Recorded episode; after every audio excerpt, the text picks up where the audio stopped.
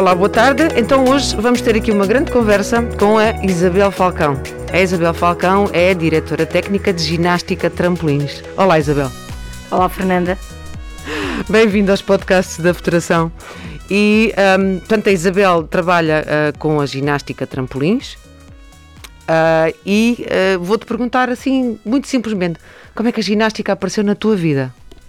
A ginástica apareceu na minha vida aos 6 anos, uh, só porque simplesmente toda a gente de, de minha, do meu grupo fazia ginástica e eu fui para a ginástica e passei por uh, imensa, imensos tipos. Uh, fiz acrobática, fiz trampolins, fiz artística, fiz rítmica e pronto. Só te faltava fazer aeróbica. Pois, porque se calhar quando eu deixei de fazer ginástica foi quando a aeróbica começou a despontar em Portugal. Ok, muito bem. Então, e um, que boas memórias é que tu tens da ginástica? Um, a ginástica trouxe para a minha vida uh, o sentido da responsabilidade, o sentido de um, fazer coisas, o, se, o, sentido de família, porque as horas que nós passamos junto com os nossos colegas e com os nossos treinadores muitas vezes são mais do que as que passamos em casa e cria ali um espírito de família, de união, de equipa, trabalho em equipa. Acho que são valores, uh, para mim, que ficaram para toda a vida. E vá lá, atualmente, como é que está? Eh, pronto, a tua entrevista tem a ver com a tua função como diretora técnica de trampolins, mas uh, eu sei que tu te divides muito entre os trampolins e a ginástica acrobática. Como é que tu estás a conseguir conciliar essas duas disciplinas na tua vida?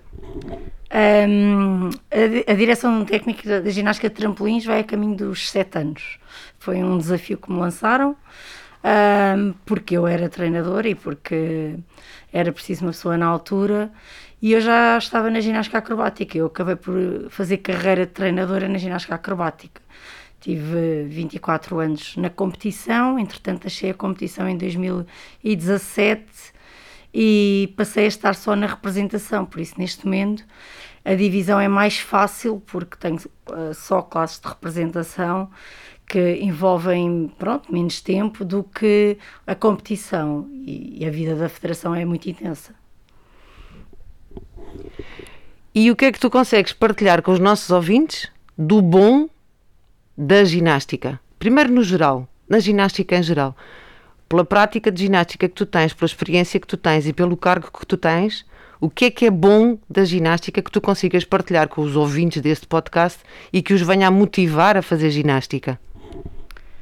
A ginástica hum, cresceu muito nos últimos anos no nosso país e a prática da ginástica, mesmo que não seja competição, que seja pelo, pelo lazer, pelo prazer de fazer exercício, é cada vez maior.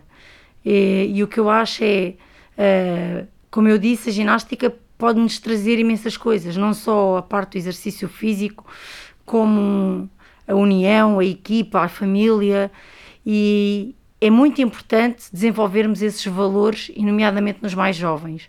E eu acho que é isso que é o bom da ginástica. Então, e em relação à ginástica trampolins, como é que tu achas que a ginástica trampolins é uma boa motivação para pôr não só os jovens, mas se calhar fundamentalmente os jovens, a fazerem mais ginástica, a fazerem exercício? O que é que é bom? O que é que tu achas que podes indicar a quem nos está a ouvir que seja bom e motivador para praticar trampolins?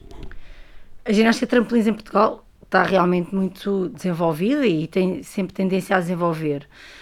Um, é sempre aliciante para os mais jovens os trampolins, o prazer de saltar, de, de a liberdade de andar no ar, é, é realmente muito motivador para quem começa um, a disciplina. Uh, neste momento, uh, o nosso nível é um nível muito alto e contamos com um campeão da Europa de trampolim, uh, com ginastas presentes nos Jogos Olímpicos um, desde a segunda edição em que, em que os trampolins foram olímpicos. Um, e isso é, é, bastante motivador. Os jovens hoje querem desafios altos, querem chegar longe, e um, por isso eu acho que a ginástica de trampolins oferece uma hipótese de desenvolvimento e de, de chegar longe.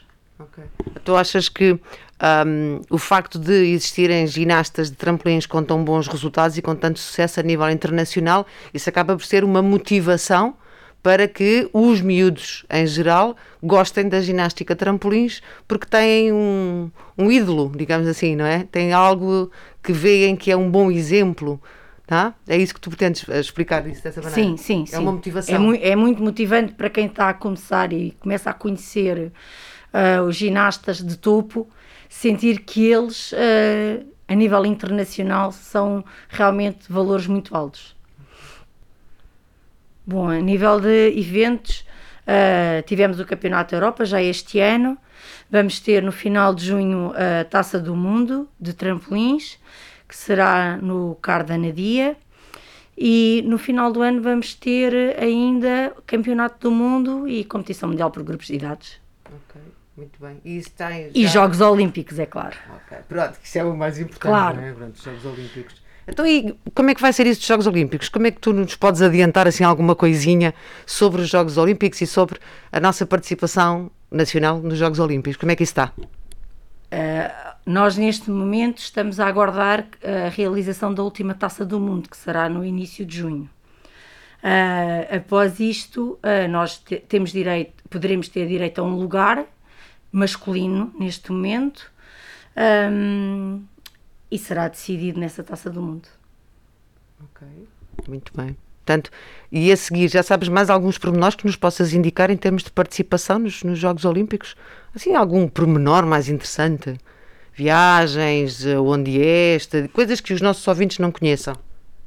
Os Jogos Olímpicos realizam-se em Tóquio. Uh, os, os participantes ficam sempre na aldeia olímpica, este ano com muitas restrições uh, com um período de permanência na aldeia olímpica muito mais pequeno. Uh, para já sabemos que o público será só japonês uh, e, e vai ser um desafio de certeza para Tóquio organizar estes jogos.